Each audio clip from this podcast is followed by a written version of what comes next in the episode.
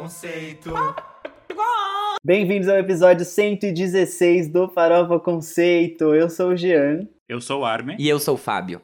e a gente vai começar pedindo para vocês seguirem a gente nas redes sociais, que é arroba Farofa Conceito no Instagram, no Twitter, no TikTok e podcast Farofa Conceito no Facebook. Se inscrevam no nosso canal, pelo amor de Deus, porque essa semana a gente lançou React de Girl From Real, da Anitta. Vem aí React de outro Super Bowl, que vocês gostaram bastante de um que a gente fez aí. Então vem outro pra vocês. É um React retrô, que a gente tá começando a fazer no nosso canal do YouTube. Então assim, a gente tá cheio de conteúdo.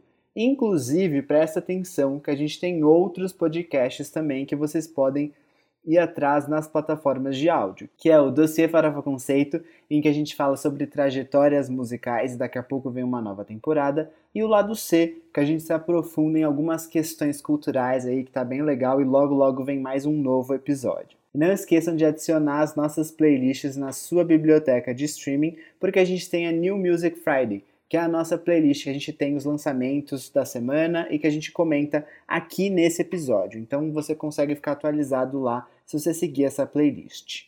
E é isso, gente. Vocês têm algum recado essa semana? Eu sei que o Armelin tem. Conta pra gente. Tenho.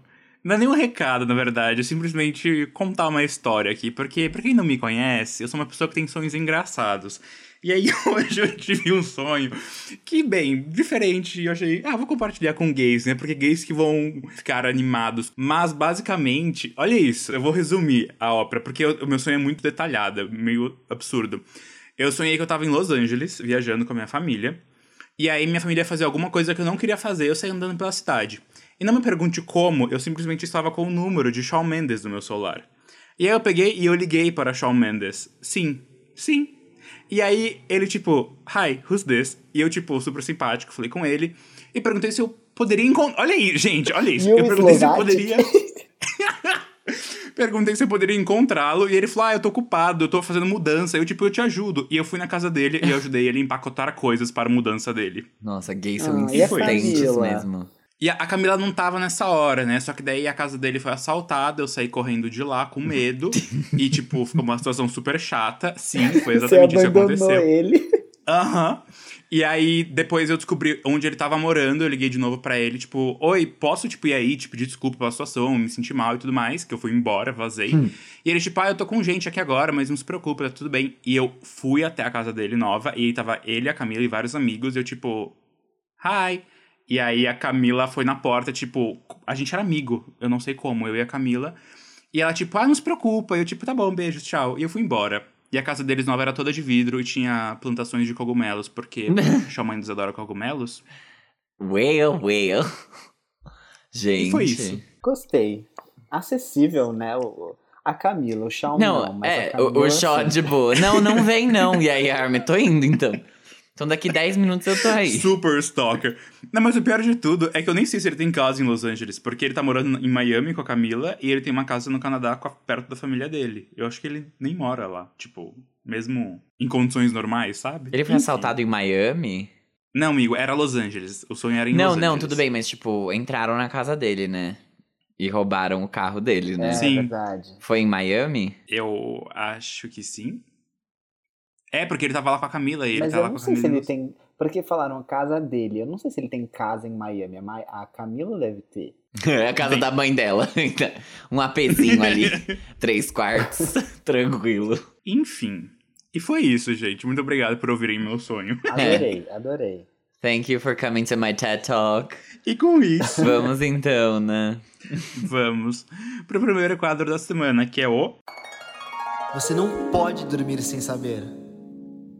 Esse aqui é o nosso Moments do Twitter com notícias fúteis, porém muito importantes sobre o entretenimento mundial e nacional. E eu vou começar abrindo com a notícia de que a era jazz da Carol Conká tá aí a todo vapor e tá rendendo bons frutos, porque ela já voltou a atingir a marca de 1.6 milhão de seguidores no Instagram. Desde que o documentário dela estreou, esse número vem crescido bastante, porque o documentário bateu o recorde de streaming com 716 mil horas assistidas no dia do lançamento dele na quinta-feira. Então, assim, Chegou com tudo, arrasando Tony Bennett e Lady Gaga. Tô só esperando o feat dela com Almir Sater, algum, algum idoso do sertanejo aí, pra gente fazer esse álbum em conjunto acontecer, né, Carolzinha? Eu acho que com Roberto Carlos seria. Nossa, imagina! Ia ser. Ou com Erasmo, sim, essas clássicos. Imagina esse cara sou eu, feat Carol Conká. Nossa! Ai, gente. Esse tombo fui eu. aquele- é, esse tombo foi meu. Eu vou falar aqui que nasceu o primeiro filho da Ellie Goulding. É essa a notícia. Ela tava grávida? Tava. Tava, lembra? Tava ela, daí tava a Megan Trainor, tinha uma, uma dúzia de artistas grávidos. Todas pobres, Pandemia, né? Tipo, nenhuma Rita mais. Tudo tendo filho agora. Ela é a Nossa, Katy sabia Perry ali, a dona a do. A dona do grupinho das mães. Só falta um, um book club agora. Exato. Todas com as suas minivans. Ai, gente, 100% de aprovação, não mais. O Rotten Tomatoes literalmente achou uma review de Cidadão Kane de 80 anos atrás, que saiu num jornal da época. E agora, o filme que bateu o recorde de mais bem aprovado da história não é mais. Agora ele tem 99% de aprovação. Ai, que chato. Até parece aquela, aqueles episódios de sitcom, sabe? Eu assisti um episódio de Modern Family esses dias que o Jay, ele era tipo, ai, o cara do golfe lá que tinha acertado o negócio direto. Hum, E aí, depois de 20 anos, o Mitchell Sim. contou pra ele que, que ele tinha roubado. Sabe? É Era melhor não bom. contar isso. Modern É, Family é bem- maravilhoso. Uma dúvida, essa, tipo assim, ah, uma review de 80 anos atrás, é de 80 anos atrás? De quando é esse filme? Sim, o filme é de 41, 42. E é da época que o filme saiu. Eu tô abisado. E isso tá com cara? Eu não vou falar nada.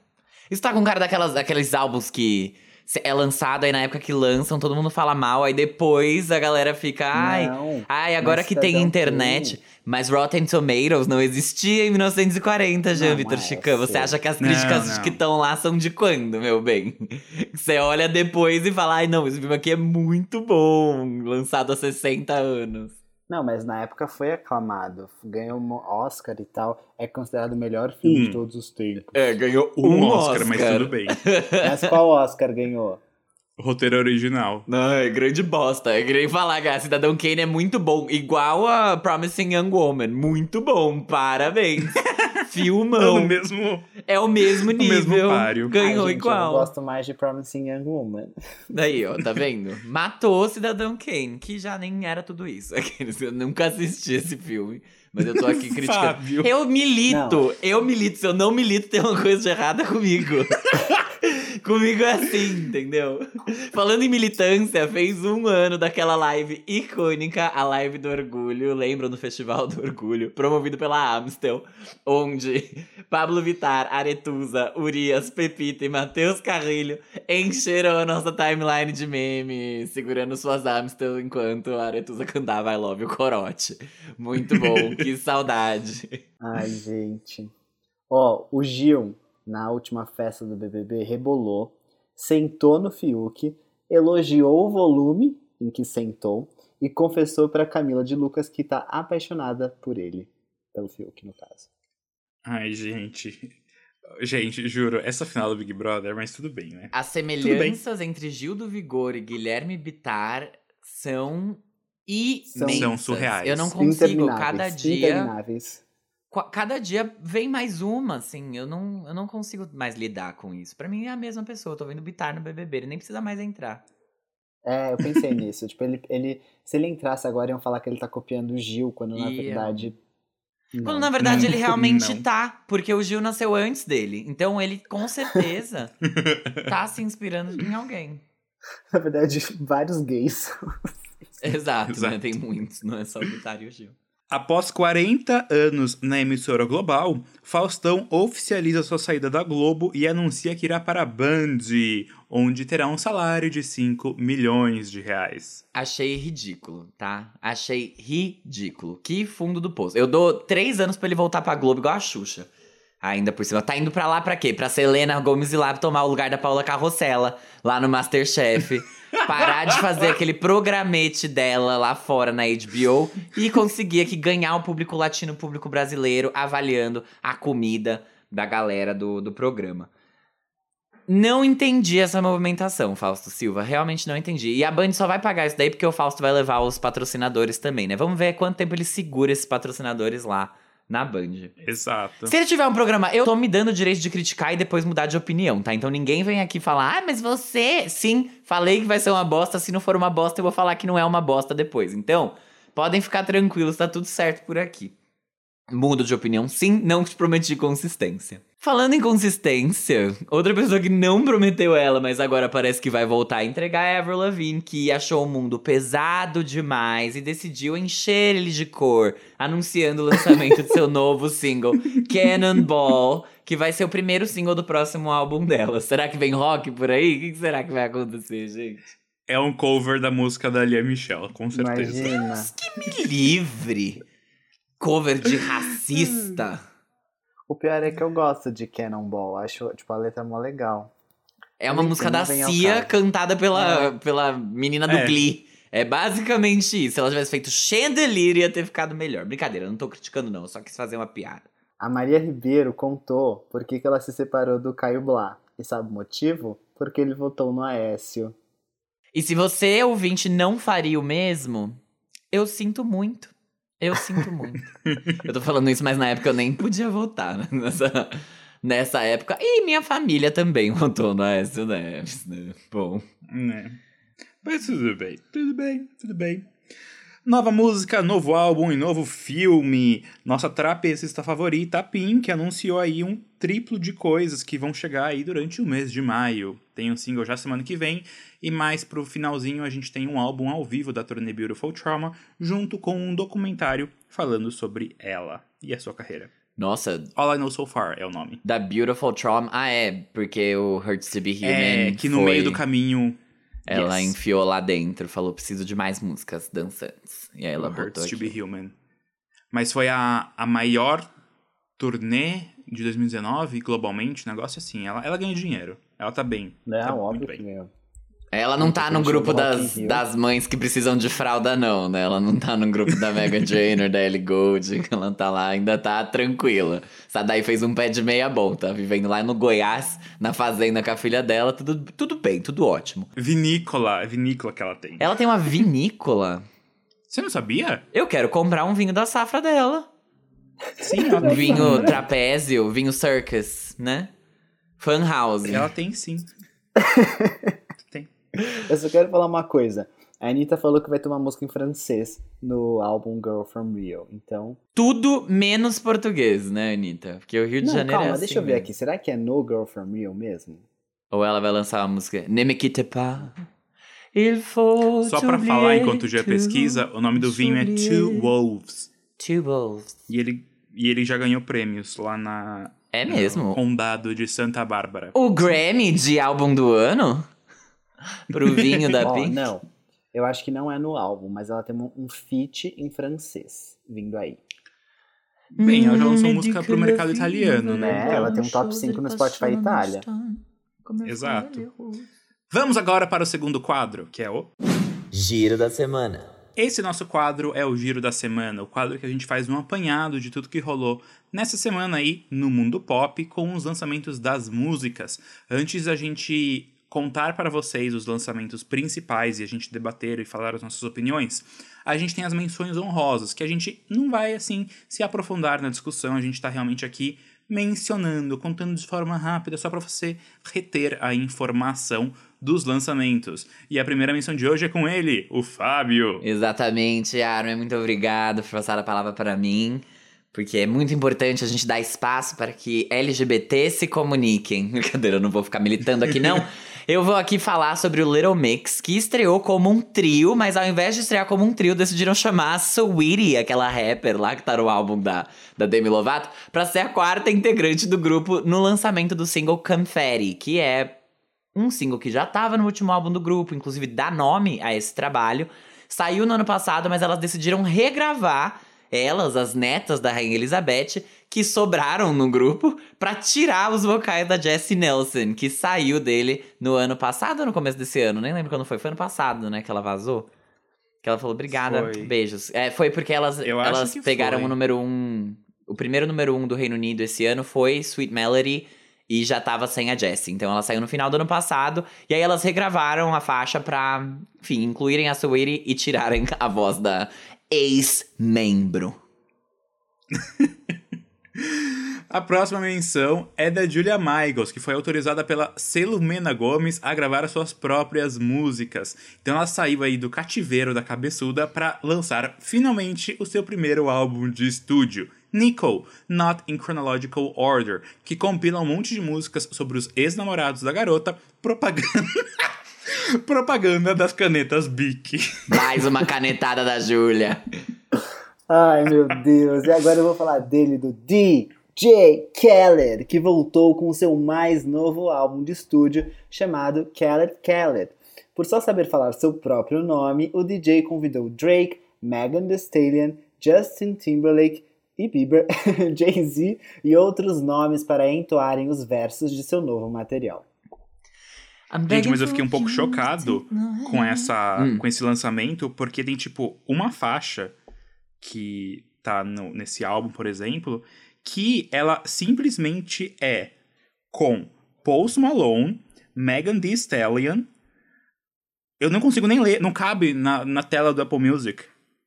É, são tipo quatro mundo. feats numa música só. Então, realmente, aí ele chamou todos os contatinhos. Abriu a agenda dele e falou: vou ligar pra todo mundo aqui. Precisando de dinheiro, Little né? Baby e da Baby, é isso. Little Baby e da Baby.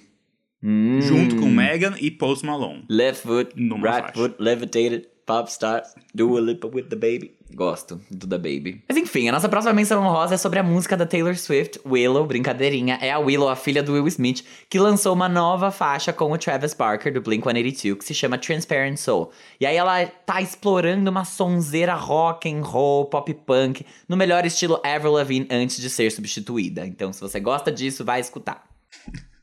O Alec Benjamin lançou sua primeira música de 2021, que é The Way You Felt, o primeiro single solo após o lançamento do primeiro álbum do Alec, o These Two Windows, lá de 2020. Lá de 2020, como se fosse muito tempo atrás. A música fala sobre os sentimentos do Alec sobre a pandemia. Será que vem aí um novo álbum? E agora aqui a gente vai falar de um nome interessante, que é Júlio Sequin e a Maria Luísa Jobim. Ela, filha de Tom Jobim, que falaremos em breve aqui nesse, nesse episódio hoje. Eles se reuniram para mais uma colaboração, porque não sei se, enfim, eu fiz quem essa POC sobre eles, mas eles eram amigos, tal, já trabalharam juntos, mas eles lançaram esse single chamado Meu Amor, que já veio com um videoclipe. A gente não sabe ainda quais vão ser os próximos passos do Júlio, porque ano passado foram lançados alguns singles soltos que supostamente fariam parte de um álbum, só que esse álbum não chegou ainda. E aí a gente continua acompanhando, quando a gente tiver novidades, a gente avisa vocês. A nossa próxima menção honrosa é um pedido do Henrique, o nosso querido ouvinte, que quis abrir espaço para falarmos sobre representatividade lésbica. Então vai aí. Girl in Red lançou seu primeiro álbum chamado Eu Sinto de Longe o Cheiro de Couro. Brincadeirinha, o nome dela é If I Could Make It Go Quiet, que já está sendo bastante elogiado pela crítica e pelas sapatões. Então se você usa um anel de coco, eu recomendo que você escute. Parece que já tem Song Association dela, que saiu essa semana junto com o álbum.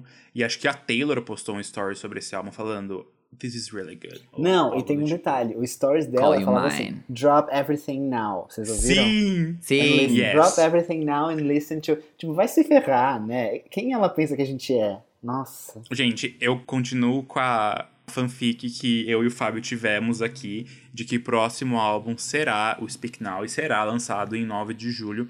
Até porque tem um leaker, que é não da Taylor, mas de várias coisas da indústria, e ele um dia postou um tweet que era tipo assim: 2, 3, 4, 1, 5, 6. Supostamente a ordem dos álbuns. Então, então, vem aí.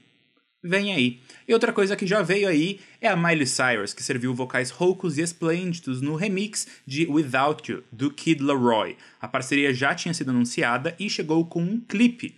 Atualmente, Without You tem performado bem no Spotify e nas paradas da Billboard. os Smilers tiveram motivos para sorrir essa semana. Tan, tan, tan. E com isso, vamos para a pauta real oficial, nosso giro de verdade. Jean Vitor, pode começar. Ok, ok. Hoje eu vou dar trabalho num RJ diferente. Foi essa a promessa da cantora Aninha em seu novo single, Girl from Rio, produzido pelo Grammyado, Grammyado, produtor Stargate, e com Tom Jobim e Vinícius de Moraes assinando a composição, mesmo depois de mortos, mostrando que o karma não vem a... não vem a cavalo, mas sim num ônibus, comparada no piscinão de Ramos e que toca apenas Cheguei, da pagodeira Ludmilla. A cantora que esmurrou todos os direitistas sem dó ao ser vacinada contra a Covid-19 fora do Brasil, enquanto os ricos pagam 600 reais por doses falsas em terras tupiniquins. Isso foi onde mesmo? Foi... Belo Horizonte, sei lá. Brasília, É, coisa lá. dessa Foi BH. Ai, ai, ai. Aninha promoveu o lançamento de sua versão de Garota de Ipanema através de uma série maior que Grey's Anatomy de publicações sobre pessoas do Rio de Janeiro, em sua maioria mulheres. E aí, gostaram desse Different Real? Que só quem não tem re real, sabe? É, when you don't have one real. Gente, tá, vou começar falando então. Primeiro de tudo, ouvintes, eu que fiz a pauta, gostaram? Que ele tava lindo com cinco estrelas no episódio. Mas assim, vou, vou mandar a real aqui sobre Aninha, garota Aninha, girl Anita from Rio, pissing on the dramas. Eu gostei da música porque ela fica bastante na nossa cabeça. Eu achei muito legal a letra, muito pessoal a letra, me impressiona. Eu queria saber aonde ela foi pra conseguir conversar assim com o Tom e com o Vinícius. Quem psicografou a letra não devia ter entrado como compositor também? Fica aí minha dúvida, brincadeirinha. Só pra vocês entenderem, o Tom e o Vinícius estão como compositores porque não foi autorizado o uso da música como sample. Então, a Anitta é obrigada a lançar a música como se ela fosse uma versão de Garota de Ipanema mesmo, no caso. Que foi o que poderia ter acontecido, por exemplo, com Seven Rings. Mas lá fora, a Ariana só teve que dar, sei É lá, diferente. 100% dos direitos autorais. 99% foi pra, pra galera que escreveu. E 1% ela dividiu ali com a Vitória Monet e as outras 16 pessoas que escreveram junto com ela aquela música. Mas tranquilo. Aqui foi mais ou menos isso. Se tivesse sido usado um sample, ela teria sido creditada junto e todo mundo que escreveu junto da faixa. Como a família de Tom Jobim, a Maria Luísa Jobim, olhou e falou: Não, não pode, não deixo, não autorizo. Maria Lumena Jobim. Então, ela foi obrigada a dar todos os direitos da música de composição pro Vinícius de Moraes e pro Tom Jobim. Então, teoricamente, Girl From Real é uma versão de Garota de Ipanema, como se fosse a versão em inglês, por exemplo. Mas, saindo disso, vamos falar agora do, do real, do que acontece por aqui. A produção do Stargate tá muito boa, achei muito legal que ela colocou algumas palavras e expressões. Ela costuma fazer isso quando ela se sente mais rapper, assim, quando ela tá mais nesse mood urbano, latino, de ficar falando coisas no fundo da faixa, igual ela fez em Atención, Información, que ela ficava falando, ah, sou de Honório Gurgel, nananana, Honório Gurgel forever, nananana. Então, assim, letra interessante, Achei bem feita, bem produzida, mas eu acho que o grande brilho da música é justamente ela ter feito a versão em cima de Garota de Ipanema. Se ela não tivesse sampleado, eu não sei se ela seria tão. Óbvio que a música não seria a mesma coisa, mas se ela não tivesse sido construída em cima dessa base, ela seria muito menos chiclete, eu acho, do que ela realmente é. Porque aquele ritmo de Garota de Ipanema fica na cabeça, não à toa. Foi um grande hit mundial, essa canção. Mas eu tenho algumas críticas com relação a Anitta, de novo, tá entregando o básico, né? Tipo, ah, Girl From Rio, vamos usar Garota de Ipanema e só vim aqui, sabe? Tipo, tá ok, o Brasil é bem mais do que o Rio de Janeiro, o Brasil é bem mais do que Garota de Ipanema, o Brasil é bem mais do que um monte de coisa. E isso é uma coisa que a gente fez o react do vídeo e que eu comecei a pensar depois, eu acho que tinha muito mais coisas a serem exploradas. Eu não sei como é que é o marketing do Rio de Janeiro fora do Brasil, mas eu duvido muito que eles fiquem vendendo uma imagem de que a gente vive nos anos 40, igual ela mostrou ali, como o Rio de Janeiro do Leblon, sabe? Eu acho até que eles têm uma, uma visão de que no Rio de Janeiro tem, sei lá, macaco, favela, tiro e, e bunda de fora e futebol. E, e é isso, e capoeira na rua. Igual quando eu fiz a, a autoescola aqui, Fiz uma aula de simulador, tinha gente jogando capoeira numa praça. Nunca vi isso na minha vida. Eu fiz em São Paulo. Mas enfim.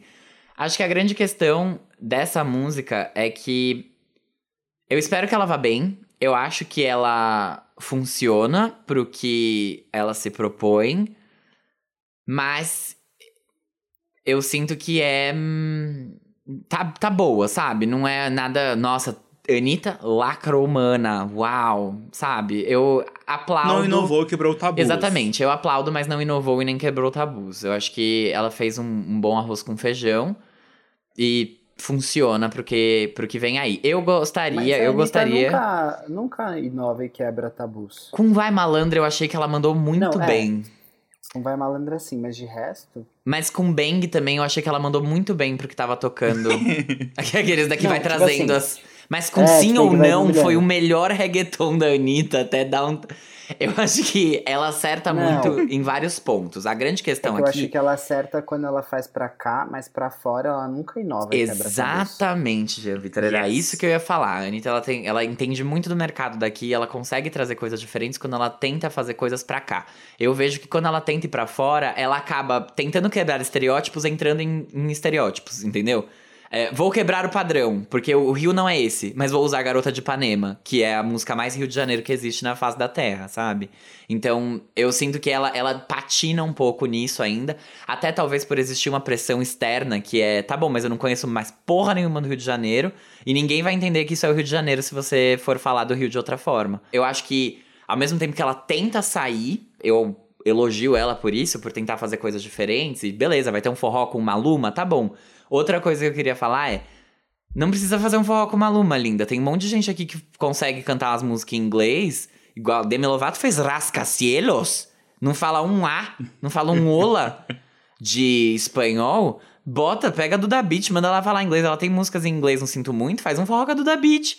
Que é muito legal e que você, sabe, se você quer ser essa pessoa que vai representar um Brasil lá fora e você tá colocando esse peso em cima das suas próprias costas, da sua coluninha, Porque ela carrega quis, esse é peso. Falar. Ninguém Exatamente.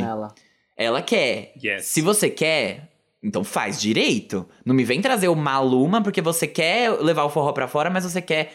Você tá entregando o nosso ouro na mão dos portugueses, falando, beijo, amada, me dá seu espelhinho aqui. Sabe? Então, eu sinto que existem maneiras melhores de fazer o que ela tá fazendo. Eu acho legal que ela esteja fazendo. Não estou criticando ela fazer. Mas talvez a forma não seja ideal. Talvez a forma ela ainda precise correr mais atrás pra fazer alguma coisa que realmente inove, quebre tabus, marque ela como sendo a Anitta Girl from Rio e que valorize de fato a cultura brasileira. Porque isso que ela fez aqui, eu achei sua pílula. Desculpa. Não, não, entendeu? Você tá se promovendo e usando isso pra alavancar o seu próprio nome, e ok, faz parte. Mas então não fica falando que você é a transgressora, é a Pedro Álvares Cabral que tá desbravando a porra do Brasil, entendeu? Tipo, você não está. Você tá se apropriando de coisas e gêneros brasileiros pra você irritar lá fora de alguma forma. Espero que funcione, porque senão seu trabalho vai ter sido medíocre e em vão. Brincadeirinha, medíocre não, mas sabe, vocês entenderam. Tu- Sim, tudo, todo esse movimento, tudo que ela faz e. Hum, É, é isso? É, sabe, eu concordo. Mas sobre a faixa, né? Eu gostei muito, gostei muito. Eu acho que Garota de Ipanema é tão icônica pra gente e é uma coisa que é tão, sei lá, colocada como sagrada. E eu acho que as pessoas não têm essa audácia. Eu não vou falar que ela quebrou tabus, mas ela foi ousada de pegar a faixa é, e dar uma nova cara pra ela, né? Botar ela em 2021 É, eu acho Hum, que pra ela ser. com um novo fôlego, sabe? Então eu gosto que ela trouxe isso, gosto da letra, gosto da produção. Eu tenho dois pontos, na verdade, com a faixa. é, mas assim, eu acho que não desmerecem ela de forma nenhuma. São só das coisas que, durante as várias vezes que eu escutei ela no final de semana, que eu fiquei tipo. Poderia melhorar. Pontos de melhoria para Girl from Rio. Um deles é a pronúncia da Anitta sim. em inglês, que eu demorei, eu não conseguia entender o que ela falava. E eu, assim, eu não sou nativo americano, mas eu falo inglês consideravelmente bem. Então, eu não entender nada foi o tipo, oi, amiga. É, Você não entendeu e nada? tudo bem. Não, não, entendi algumas coisas, amigo, mas tipo, no refrão, por exemplo, eu tinha dificuldades nas primeiras frases, realmente, de entender o que ela falava. E ela não é obrigada a falar inglês para ninguém, né? Mas assim, se ela quer lançar um trabalho para fora do Brasil. Não, se ela vai lançar um álbum que, é, que não tem músicas em português, você precisa. Faz com a Selena Gomes, chama um coach lá e tudo bem, você não precisa estar tá fluente, você só precisa falar sério. Eu também, eu também não gostei muito da pronúncia dela, acho que ela já pronunciou melhor as palavras fora. Sim. Sabe, em outras músicas que ela fez, eu não entendi. Porque que nessa em si ficou bem enrolado ficou bastante. E o meu outro ponto é que a música ela acaba meio que no final se repetindo talvez demais. Então acho que faltava um alguma quebrada ali no último minuto dela para dar um fôlego maior. Porque apesar de ser muito icônica, muito clássica, muito sagrada, Garota de Ipanema é uma faixa basic em termos acústicos, em termos de é, dos acordes da composição mesmo, né? Não da letra. Então, eu fiquei tipo, se ela fizesse isso, talvez ela tivesse mais pavio para queimar, porque a faixa estreou bem, parece, é, estreou no top 100 do Spotify global, mas já caiu para fora e ela não tá sustentando muito. Parece que a Anitta vai fazer um trabalho de divulgação lá fora, nos Estados Unidos, vai no, não sei se no Jimmy Kimmel ou Jimmy Fallon, ela vai em programas cantar música, acho ótimo que ela faça isso, mas eu acho que merecia mais, sabe? Eu acho que é muito bom, é muito bom, mas poderia ser tão melhor. Então, Go From Rio é, é, a garota do Rio. A Anitinha Gente, tá aí, né? Eu gostei bastante da música. Eu acho que a letra é um ponto muito, muito forte. Porque pra gente, tipo, ah, é legal, a gente já sabe muito bem quem é a Anitta. Mas a letra fala sobre ela muito bem. Então, quem não conhece já consegue pegar muito bem sobre a história dela só pela letra. Então, acho que isso é muito importante. Se ela tava pensando em se projetar para o mercado de fora, tudo bem que ela já está fazendo isso há um bom tempo, mas para o mercado americano, essa letra foi, foi muito boa. Só que, acho que assim, eu entendo muito todas as coisas que vocês falaram, e eu fiquei pensando sobre elas, assim. Eu acho que usar Garota de Ipanema é uma coisa legal, porque é uma coisa que já está no imaginário do, do mundo inteiro, assim, né? Uhum, uma coisa muito conhecida. Uhum. E, tipo, ela querendo se mostrar para o mundo, acho que isso, isso funciona muito bem. Tipo assim, ó, o Rio não é mais aquela coisa. Eu quero mostrar um outro lado do Rio, um Rio que é mais atual, que é mais bagunça mesmo. E aí até pensei, pô, imagina ela segue esse conceito, assim, a Anitta exportação, porque, tipo, existe todo esse negócio que ela criou dela, eu levo o Brasil para fora, eu levo não sei o quê. Se ela seguisse real esse conceito de uma forma bem artista mesmo, poderia ficar bem legal. Porque ela lançaria isso como lead single, depois ela, sabe, viajaria nos outros negócios. Acho que poderia ficar bom. Só que eu não vejo a Anitta fazendo isso. Eu vejo a Anitta muito. Todo mundo fala, né? Ah, a Anitta ela é muito boa marqueteira, não sei o quê. E eu não sei se as pessoas sabem o que é marketing. Mas. Não, amiga. Eu vejo sabe. que ela é muito boa estrategista. Tipo, quando ela lança um single, ela sabe muito bem é, quando a, a, data que ele vai ser lançado, o que vai ser feito para promover, a vida do single, o que, que ela vai fazer de clipe. Ela é muito boa, muito, muito. Enfim, ela fala isso, que ela é perfeccionista e tal. Mas eu vejo que tem faltado nos últimos tempos uma Anitta que olha para a obra dela um pouco mais como artista, tipo um álbum do começo ao fim. O que, que eu vou fazer para pegar as pessoas e ter conceito e aclamação e aquilo que pediram para ela, que por mais que possa parecer meme, realmente eu acho que ela precisa agora, porque estamos exaustos de singles. E aí o que eu fiquei pensando quanto a isso, né? Quanto a essa Anitta exportação que eu falei. Ela pegou, colocou bossa nova com trap. Eu acho que funciona, porque para entrar no mercado americano, tudo bem que ela colocou um trap ali para dar uma balanceada e as pessoas não sentirem tanta estranheza, cantou um pouco parecido com a, com a Ariana Grande ali, got it, I got it, I got it. Tipo, tá bom, legal. Só que isso não é, não, não sinto que é ousado, entendeu? Eu não sinto, faltou, eu sinto que falta originalidade, entendeu? É, ninguém... Sim. A unanimidade aqui se ela me colocasse ali um, um, funk, talvez, pô, ia ficar muito legal. Mas aí talvez a gente gostasse e o público americano não. Eu não sei. Enfim, desejo muita sorte mesmo, porque eu acho que a música tá muito boa. Acho que para eles vai ser muito mais legal do que pra gente, mas pra gente também é legal. E eu acho que esse álbum vai vir uma bagunça. Tipo, infelizmente, assim, a imagem que a Anitta me passa é que ele vai vir uma bagunça. E diferente de, sei lá, de Rosalia que falou, vou levar o flamenco para o mundo. Ela foi lá e fez um álbum puta coeso para falar sobre isso. A Kaliu, é Utis ou Ukis? Caliutes. Tipo, foi lá, beleza, eu vou pegar os meus, meu gênero, sei lá, que, que é latino, e eu vou fazer um álbum sobre isso. A Anitta não, tipo, ela vai lá e vai botar um reggaeton misturado com trap, que pega um forró, que pega um pagode, tipo, Eu acho que, ouvindo isso que você falou, já fica muito claro pra mim que ela sabe muita coisa, mas também tem muita coisa que ela não sabe, né? Porque ela vai lançar o Girl From Real pra quem? Ela vai lançar mirando no mercado latino ou ela vai lançar Sim. mirando no mercado norte-americano inglês, sabe? Anglo-saxônico. Não sei te dizer isso, porque não faz o menor sentido. É, Se ela quiser atingir esses dois mercados, beleza. Mas não tem artistas latinos fazendo isso. Por exemplo, o Bad Bunny não fica lançando 15 músicas em inglês, 15 em espanhol e vamos pegar todo mundo. É tipo, ele faz o negócio dele ali em espanhol e os caras gostam. Foi o que aconteceu com a Rosalia muito. Ela pegou o Flamengo, ela falou: eu vou levar o Flamengo, pra fora. Se ninguém tivesse escutado, beleza. Mas as pessoas escutaram. Então, sorte a dela, talvez. Mas eu acho que a Anitta, ela tá tentando se moldar ainda. Ao invés dela pegar e falar, eu sou a Anitta, eu faço funk melody, a gente vai fazer funk melody pra fora, por exemplo.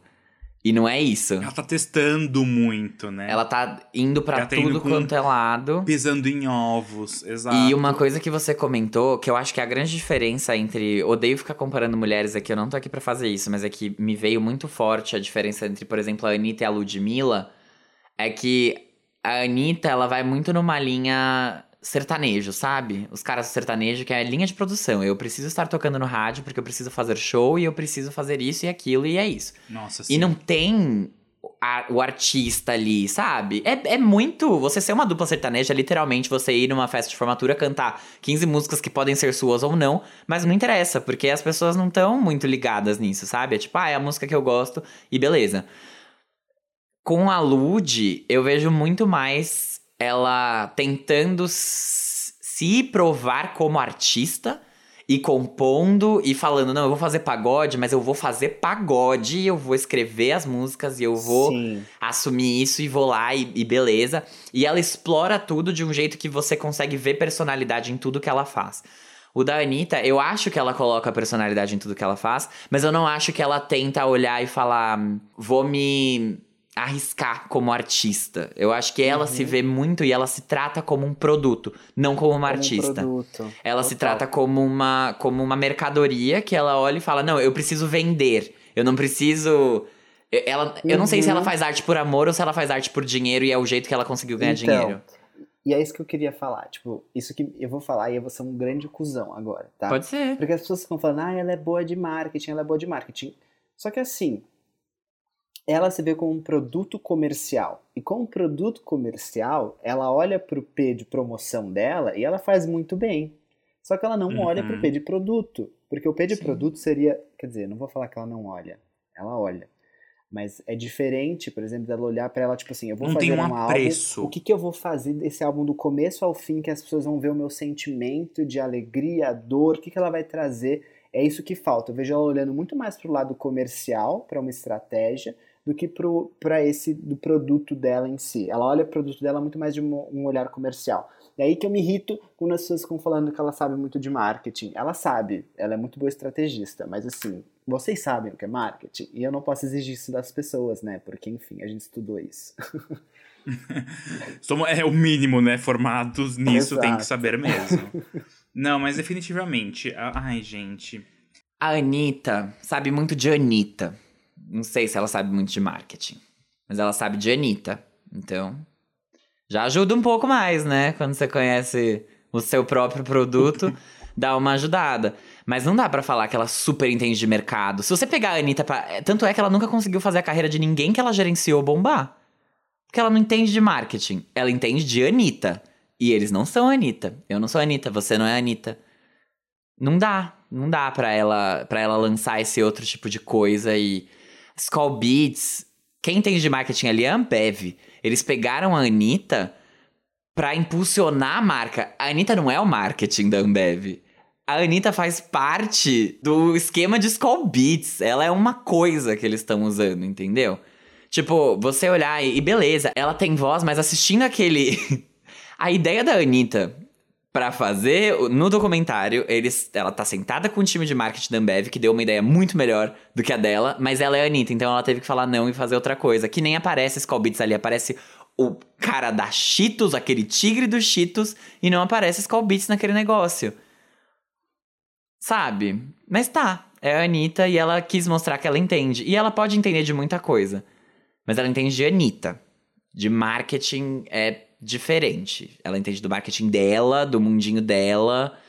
Porque acho que tem muita coisa que só mostra o quanto que. Óbvio, tem muitas, muitas e muitas coisas boas que vêm disso. Não tô falando que ela não é inteligente, não tô falando, tipo, não tô desmerecendo ela. Mas ao mesmo tempo, puta, se ela quiser sair disso e fazer outras coisas que não são da marca dela, que não são Anitta, como o gerenciamento da carreira daquele cara que tinha feito. Até esqueci o nome dele. O Mi Mikael. O Mika, é. E a Clau. E a Clau. E deu errado, sabe? Deu errado. Porque não é desse jeito, entendeu? Tipo, se ela quiser mesmo um dia mergulhar nisso, ela vai ter que estudar mais, ela vai ter que entender mais, ela vai ter que ir atrás de mais. Porque hoje ela é muito. Ela é a Anitta, ela é foda. Foda. Mas ela é a Anitta. E ela precisaria ser mais. Então, eu, eu me incomodo com o uso leviano da palavra marketing. e é isso. Esse é, É. o ponto que eu queria trazer. É que é chato, né? Tipo, você estuda quatro anos pra depois vir alguém achar que sabe o tanto quanto você. E, tipo, tudo Mas bem. que é a- não... O rei Você da pode saber algumas coisas. Tem muita coisa de marketing que realmente, gente, é bom senso. Não é nada demais, não é astrofísica. Mas tem muita coisa que não Uhum. é, tem muita coisa que você precisa ter um entendimento um pouco melhor pra você saber como você vai fazer, pra você saber se vai funcionar ou não, pra você conseguir fazer uma pesquisa e fazer uma análise e entender de fato. E não só, ah, eu vi no Google. Não, tá, e o que, que você entendeu daquilo e pra onde você vai com aquilo, como você usa aquilo. Tem muita coisa que, que vai além disso. E a é um Anitta. processo muito maior do que simplesmente lançar um single e achar que, tipo, não. Exatamente. É, é tudo. Você tem que olhar pra carreira dela como um todo. Ai, mas enfim. É, mas ela, voltando só pra nossa linha de raciocínio, eu acho que ela não se vê como artista, ela se vê como produto. E isso, isso dá um, um caráter completamente diferente pra tudo que ela faz. Tanto é que ela entra como compositora, porque ela fala, eu quero falar sobre tal tema. As pessoas escrevem, ela aprova, ela é cliente, ela grava, ela canta e vai pra, vai pra rua. E aí ela faz o que ela quer com aquilo. Mas ela não tem aquele trabalho de sentar e falar, puta, vou fazer um bagulho agora que vai ser foda, só que, tipo assim, que vai me elevar como cantora, como artista, como.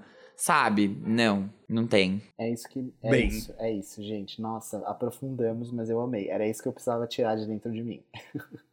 Tá tudo bem. Pois Tá é, ótimo. pois é. Let me Nossa. tell you about a different you. No, no, no, no, no, no. I'm speechless. Tá bom, então eu vou continuar falando aqui, porque agora a gente tem um outro lançamento da platinadíssima Billie Eilish, que pintou o cabelo de loiro platinado pra combinar com o sucesso dos seus lançamentos. Ela revelou a data e o nome do tão aguardado segundo álbum de estúdio dela, deixando a comunidade ASMR em uma silenciosa polvorosa, sussurrando: Billie, pode vir com força. Your Power é o terceiro single do álbum Happier Than Ever, que vai ter uma faixa chamada Billy Bossa Nova. E aí, será que o Tom Jobim e o Vinícius também assinaram a composição dessa? Mais uma canitada de tonzinho? E, e a música, essa Your Power, que é o novo single do álbum, o terceiro desse trabalho, que já tem My Future e Therefore I Am aqui conosco. Já veio com um clipe que conta com a participação especial da Nicki Minaj, que assumiu a sua forma de anaconda e estrangulou a Billy no final do filme. Quem amou?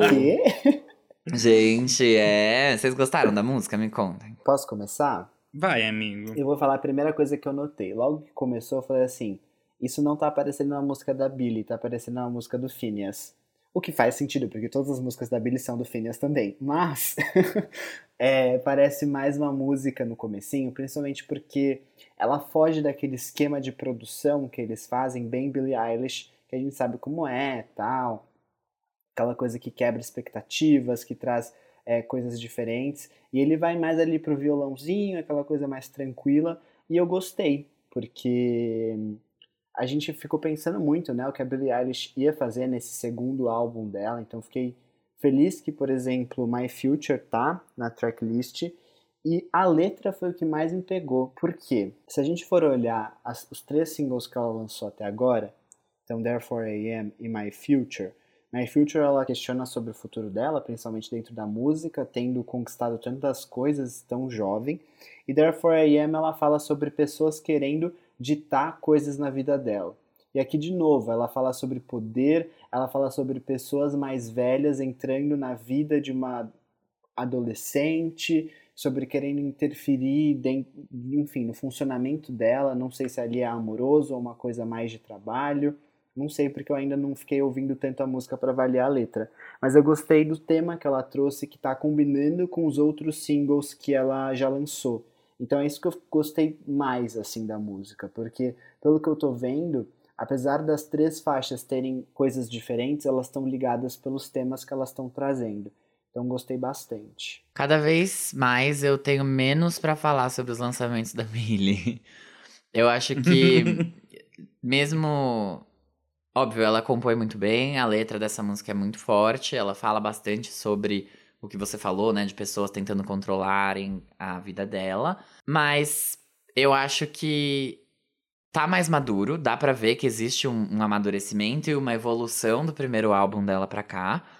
Mas eu sinto que ela, ela tá ali construindo a linha dela ainda. Tipo, ela tá no universo Billie Eilish e ela vai provavelmente continuar entregando isso pra gente nesse trabalho com poucas músicas que exploram alguma coisa que realmente destoie mais do que foi feito no primeiro álbum. Como foi, como foi My Future, por exemplo, que eu acho maravilhosa. Acho muito bem feita, muito bem produzida. Eu gosto das referências de jazz que ela tá trazendo para as faixas mais lentas desse projeto aqui. Mas ainda assim, é... eu não tenho muito o que falar, sabe? Eu acho que é Billie Eilish, tá com cara de Billie Eilish, que é a cara de Phineas também, e é ali a Julia Michaels e o, e o Justin Trainer dela que no caso é ela mesma e o irmão, até, né, na própria casa. Ela faz a carreira dela. Ela faz a carreira dela. Eu admiro que ela esteja conseguindo mostrar esse amadurecimento e eu acho que. Ai, me dá uma tristejinha, entende? Quando eu vejo essa mulher tão jovem, uma menina jovem, uma menina que fala com a geração Z tão bem, e a Lorde tá fazendo review agora de onion ring, de anel de cebola. Enquanto ela podia estar tá aqui, entendeu? Isso me entristece um pouco. Toda vez que eu ouço Olivia Rodrigo, Billie Eilish, eu fico, caralho, que saudade da Lorde. Não porque parece, mas porque eu acho que a Billie, porra, dois anos de um álbum pro outro, sabe? Lançou single avulso, foi, ganhou Record of the Year por um single que era descarte. Eu queria que a Lorde fizesse isso também. Queria que ela compartilhasse, mas. E não precisa, sabe? Tipo. Fala que. Ai, descartei essa aqui do melodrama. Só, só joga lá e vai pra padaria. Não tem problema. Mas eu queria ver Solta mais na disso, plataforma sabe? e vai coçar. Pode ir, vai, vai fazer o review da Onion Ring do BK, tá tranquilo. Mas eu acho que existe aí. Ficou aqui a menina que morreu depois do melodrama e que só vai voltar a viver no terceiro álbum de Lorde. Desde então estou num limbo. Mas tá bom, é só isso, assim. Parabéns, Billy, pela faixa. É bonita, é, um, é uma faixa bonita, é uma faixa que, ao, ao mesmo tempo que ela é forte, ela não tem. É a força pelo silêncio, né? Pela sutileza. Então, parabéns pra ela. Mas, acho que eu vou gostar tanto desse álbum quanto eu gostei do primeiro. E no caso é, não escuto. Ai, gente, a Billy teve uma mudança, né? Ela literalmente tá indo pra uma outra faceta. Ela pegou todo mundo que gostava do som pesadão e agora ela tá indo pra todo mundo que gosta do som mais tranquilinho. Não sei se vai ser isso de fato, mas pelo que está, estamos vendo até agora desses dois álbuns, e quando o álbum sair de fato a gente fala mais sobre. Mas as letras estão muito fortes, eu acho bem mais profundas do que ela trouxe no primeiro álbum de fato, apesar de eu ter escutado o primeiro álbum duas vezes, eu acho, mas assim, eu escutei, algumas das faixas eu escutei mais, né, obviamente, mas realmente tem essa Tem, tem né? É uma, ela pintou até o cabelo para mostrar que é uma outra fase da vida dela. E eu acho que isso é muito forte. As letras estão muito, muito pegando lá no âmago mesmo. Mas essa faixa em específico, eu achei bem ok, assim. A letra é linda, mas o instrumental da faixa eu achei comparado a My Future, que é mais nessa vibe, eu achei. Eu iria de My Future também. Eu, É. eu Não, iria eu de também. My Future. Óbvio. Entendeu? Então, não é ruim. Não é ruim. Não posso dizer que é ruim só porque eu não gosto de Billie Eilish. Mas faltou. Faltou causar comoção dentro do meu coração, confesso. Então, não, não, fui, não fui tão impactado, sabe? E eu tenho até amigos que gostam São, de Billie Eilish falaram. não, mas que mandaram mensagem tipo: Olha, ela não é mais satânica, agora ela fez pacto com, com os anjinhos. Vamos ver, né? Ela Vamos acabou o trazer. dela de Monange, agora ela não é mais satânica. Agora tá suave. Mas eu acho que essa faixa teria mais brilho dentro do álbum, com a gente ouvindo, do que talvez como single. Pode ser. Sim, provavelmente. E daí a gente se pergunta por que, que ela lançou essa faixa como single e não Happier Than Ever, que ela usou como teaser e todo mundo ficou tipo alvoroçado, eu preciso escutar essa música. Eu acho que ela fez tipo o, o Little Nas X, quando né, lançou Call Me By Your Name, tipo, há mil anos atrás, todo mundo, eu preciso ouvir essa música. E aí ele lançou, tipo, é, Holiday, e aí todo mundo, ah, tá bom. E aí quando lançou Call Me By Your Name, foi tipo, aê, caralho, vencemos. Criar o hype, né? É. Ela faz o hype dela. Mas a Billie Eilish fez 19 anos agora, né? É um pouco Gente, ela é assustador muito isso. nova. Ela é muito nova. E ela fez um ensaio da Vogue também, o Vogue UK, que Ai, tá sim, causando aí. Ela é, tipo, foi a primeira vez, né, que ela, tipo, sei lá, fez um photoshoot sem estar com as roupas da era When You All Fall Asleep, que eram roupas mais largas e tal. Sim. Ah, é maravilhosa, né? Uma nova era, exato. E aí agora a gente vai para o último tópico da nossa pauta, que é a rainha da sofrência pop brasileira, que finalmente voltou entregando um álbum com muito conceito, coesão e divulgação. O Te Amo Lá Fora, dela, da Duda Beat, que veio três anos depois do lançamento de Sinto Muito, que é o seu trabalho de estreia e que rendeu três singles. Entre eles, Bichinho, que é um hit platinado aqui no Brasil, e também alguns outros singles avulsos. A Duda compôs em todas as faixas e chamou a dupla Lux e Troia para arredondarem a parte da produção do disco, que estreou todas as 11 músicas no top 200 do Spotify Brasil. O que é bem legal, né? Lembrando que a Duda é uma artista completamente independente, sem uma gravadora por trás. Por enquanto, o único single do álbum é Meu Piseiro, que já passou semanas em número 1 no Spotify do Fabio. Tan, tan, tan. Falando nele, Fábio, Ah. o que o Fábio acha? Eu amei esse trabalho. Eu acho que a Duda Beat voltou a entregar tudo. Sinto muito, foi um trabalho que abriu muitas portas pra ela e trouxe ela pro estrelato de fato com bichinho. E eu gostei muito do Te Amo Lá Fora porque ele é bem diferente do Sinto Muito. Ao mesmo tempo que os dois têm a, a própria personalidade, os dois são Duda Beat de alguma forma e você consegue também ver a evolução, essa linha que vai de um álbum pro outro. Ela não abandonou as raízes dela, mas ela traz sempre, ela agrega coisas novas a cada música que ela faz. Todas as faixas desse álbum aqui tem alguma referência diferente. A minha única crítica. Ah, sem contar as letras, que eu acho incríveis, incríveis. Ela escreve muito bem. Meu piseiro, maravilhosa. Tu e eu, a abertura daquilo. Ela já pode vir pro show das 5 da tarde, naquele palco do Lola que pega a luz do sol, sabe, de frente. Nossa, eu sei E que aí você está bate um ventinho Golden nela, Hour. assim. Meu Exato. e na Deus, Golden Hour Deus. ela abriu o show dela com, com aquele. No terreiro tem gente que tá ruendo, amanhã vai morrer do Nossa. coração. E a gente ali, ó. Vou chorar, vou me. Time for Fun, escute Fora do Conceito, escute os nossos Lá pedidos, vem é só isso. ela chorando, me pedindo pra voltar. Nossa, esse estouro de tu e eu. É, eu arrepio e eu vejo, entendeu? Eu vejo isso tocando num festival. E ela já tocou lá, né? A gente amamos o show Eu de Duda Babies.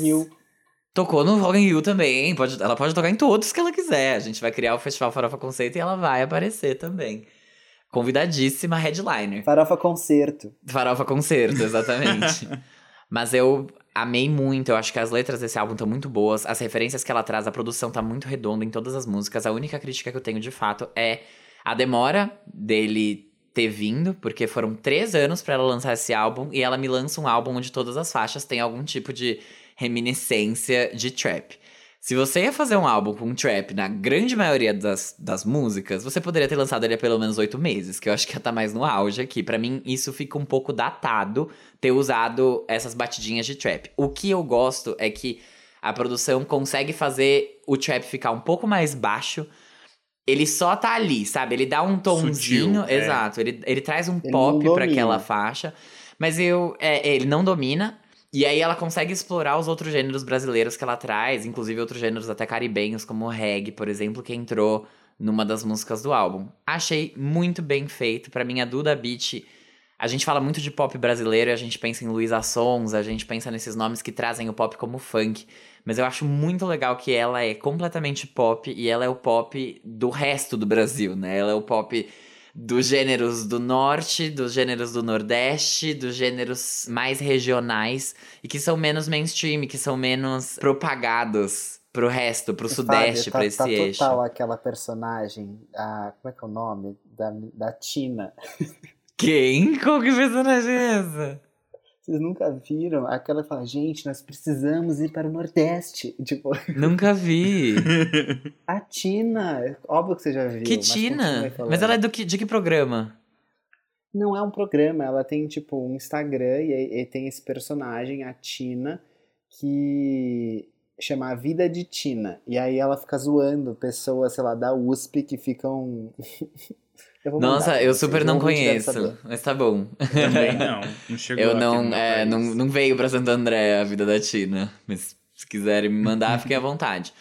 Mas é isso que eu acho. Eu acho que ela traz e ela valoriza muito bem as, as culturas regionais, os, os movimentos culturais que são mais é, localizados mesmo, né? São, não, não vou dizer micromovimentos, mas as micro-regiões e, e as expressões culturais dessas micro-regiões. Até por isso eu gostei muito que ela trouxe Sila do Coco, que é um ícone pernambucano e que a gente. Eu tenho certeza que ninguém nunca tinha ouvido falar da Sila do Coco. Tipo, certeza absoluta, absoluta. Eu nunca tinha ouvido falar. A gata tocou em banda holandesa, Jean Vitor Chicã, mas você não conhecia a Sila do quê? Coco. Exatamente. Ah, Então, assim, é- ela é uma. Ela é um ícone e ninguém conhece. Eu achei muito legal isso. E, e- e esse movimento da Duda de trazer e valorizar a cultura dela, que é de lá, enfim. Achei demais, achei demais. Eu amo, eu aclamo.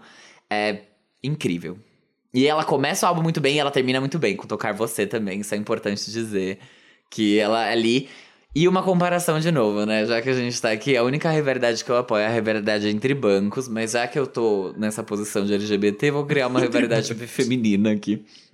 Eu acho que a Duda Beat conseguiu entregar um álbum que expressou o que a Clarice Falcão tentou com o álbum dela de quarentena lá que tinha minha cabeça e não conseguiu. Eu acho que a Clarice. Tem conserto. O Tem Concerto. Eu acho que a Clarice perde a mão em alguns momentos, enquanto a Duda Beat conseguiu fazer o negócio funcionar e fazer sentido melhor do que a Clarice. Porque eu acho que a Clarice ainda ia Calma. pro cômico em alguns momentos e ou, ou carregava demais numa produção, ela, ela entregou. Ela pesou um pouco. Eu senti isso. Aqui eu acho que tá mais leve, mais redondo e mais. dá- dá pra ouvir de um jeito mais gostável, gostoso, sei lá. é, você acha que essa comparação vem por causa dos temas? Eu acho que a comparação não vem pelos temas, eu acho que ele vem muito pela sonoridade, porque Tá.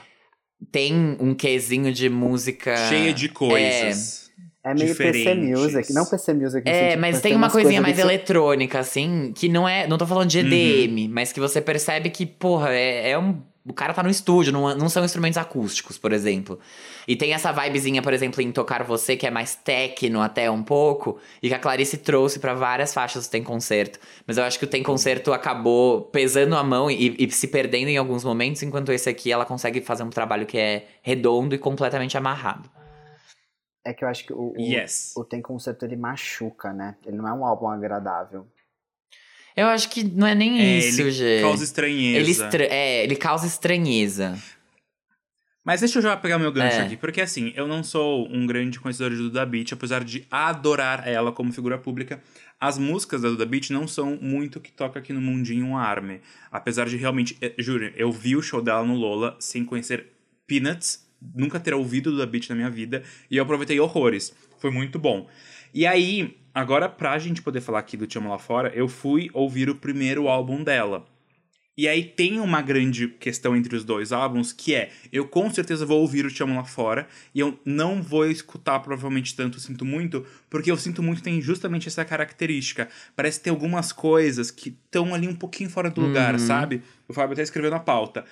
A produção tá muito arredondada. Tá muito nas coisinhas exatamente onde elas precisavam estar. Então é um álbum que, apesar de ter tantas referências diferentes e trazer elementos. Então, ele tem eletrônico e ele tem músicas do Nordeste, que se você para e fala essas duas coisas, não faz muito sentido de cara, assim, logo de início você falar que isso vai funcionar numa música, muito menos num álbum. E funciona. É, o que ela construiu dentro do chão lá fora é realmente assim, para aclamar. Porque eu fui muito pego de surpresa, eu não tava esperando isso. Saiu na terça-feira, que não é o dia normal que normalmente sai as coisas. E eu falei, vou ouvir. E, mano, eu juro, fui arrebatado pro Duda Beat, de verdade. E aí depois eu fui escutar o Sinto Muito e eu fiquei. hum, É diferente. Sinto, sinto- é diferente, é diferente. Tem umas coisinhas ali que podia estar um pouquinho menos, podia estar um pouquinho antes. Então tem essa diferença. E eu acho que essa comparação que o Fábio faz do Te Amo Lá Fora com o Tem Concerto é o que eu faço do Te Amo Lá Fora com o Sinto Muito, justamente. Então, era esse o meu gancho e era essa a minha opinião. Não acredito que Realmente, você não trouxe Beat- rivalidade feminina pra nossa pauta. Nós somos gays, a gente é obrigado a fazer isso. Tô brincando. Não, mas de verdade, eu amei Duda Beat. de- Tipo, não, não, não imaginei. Ela é muito perspicaz. Eu gosto muito do que ela faz, porque é muito visceral e verdadeiro, ao mesmo tempo que, tipo, tudo bem, acho que ela tá num relacionamento sério faz uns cinco anos, assim, e, tipo, tá tudo- tudo certo. Mas ela tá aqui, servindo a, a sofrência pra gente, sabe? Servindo a sofrência. Exato. E sendo Gente, sensata ainda pego. por cima. Hum, pode falar, Foi Ju. muito pego de surpresa. Muito pego de surpresa. Porque, pra ser sincero, eu não gostava de Duda Beat. Porque a gente uma vez ia fazer Quem é essa POC dela. E o Bitar pediu pra eu fazer. E aí eu comecei. Aí eu ouvi o álbum e eu não tinha curtido. Eu falei, Bitar, então faça você. E nunca foi feito, obviamente.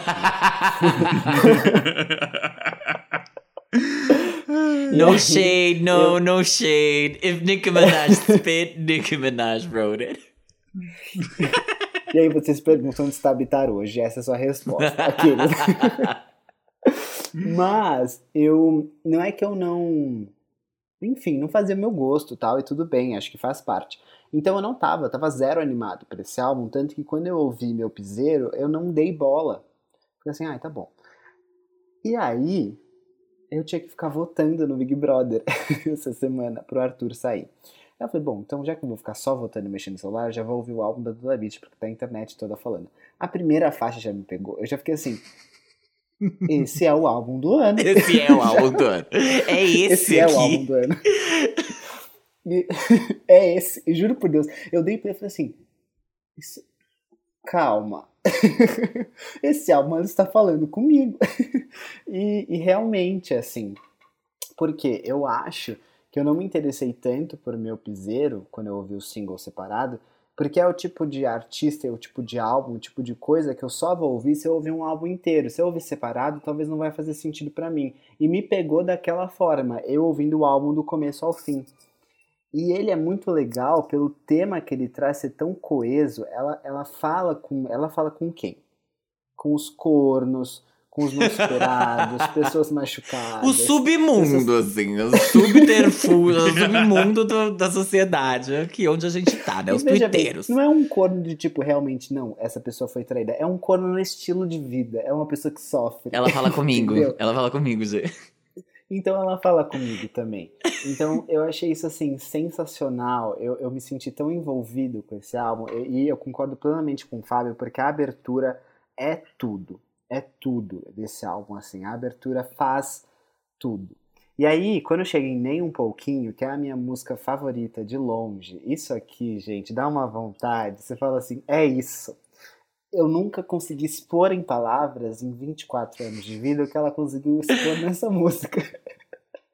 Então, assim, realmente, Record of the Year é dado da Beat, não importa.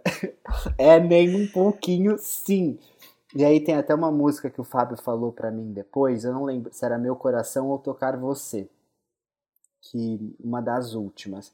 Que realmente, assim, é uma balada incrível. Meu coração. E eu amei, assim, ouvir esse álbum é uma, é uma, é uma mistura de gêneros e ao mesmo tempo que ela traz o trapzinho, é envolvente, é gostoso, ao mesmo tempo que você sofre e você se sente bem sofrendo, porque você fala assim, não, tô sofrendo, mas eu tô aqui, Hum. dançando da beat.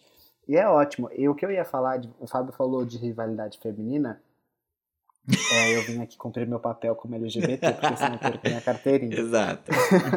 Mas eu acho que tem artistas que eu gosto que fizeram isso também, já que conseguiram misturar gêneros muito bem no pop.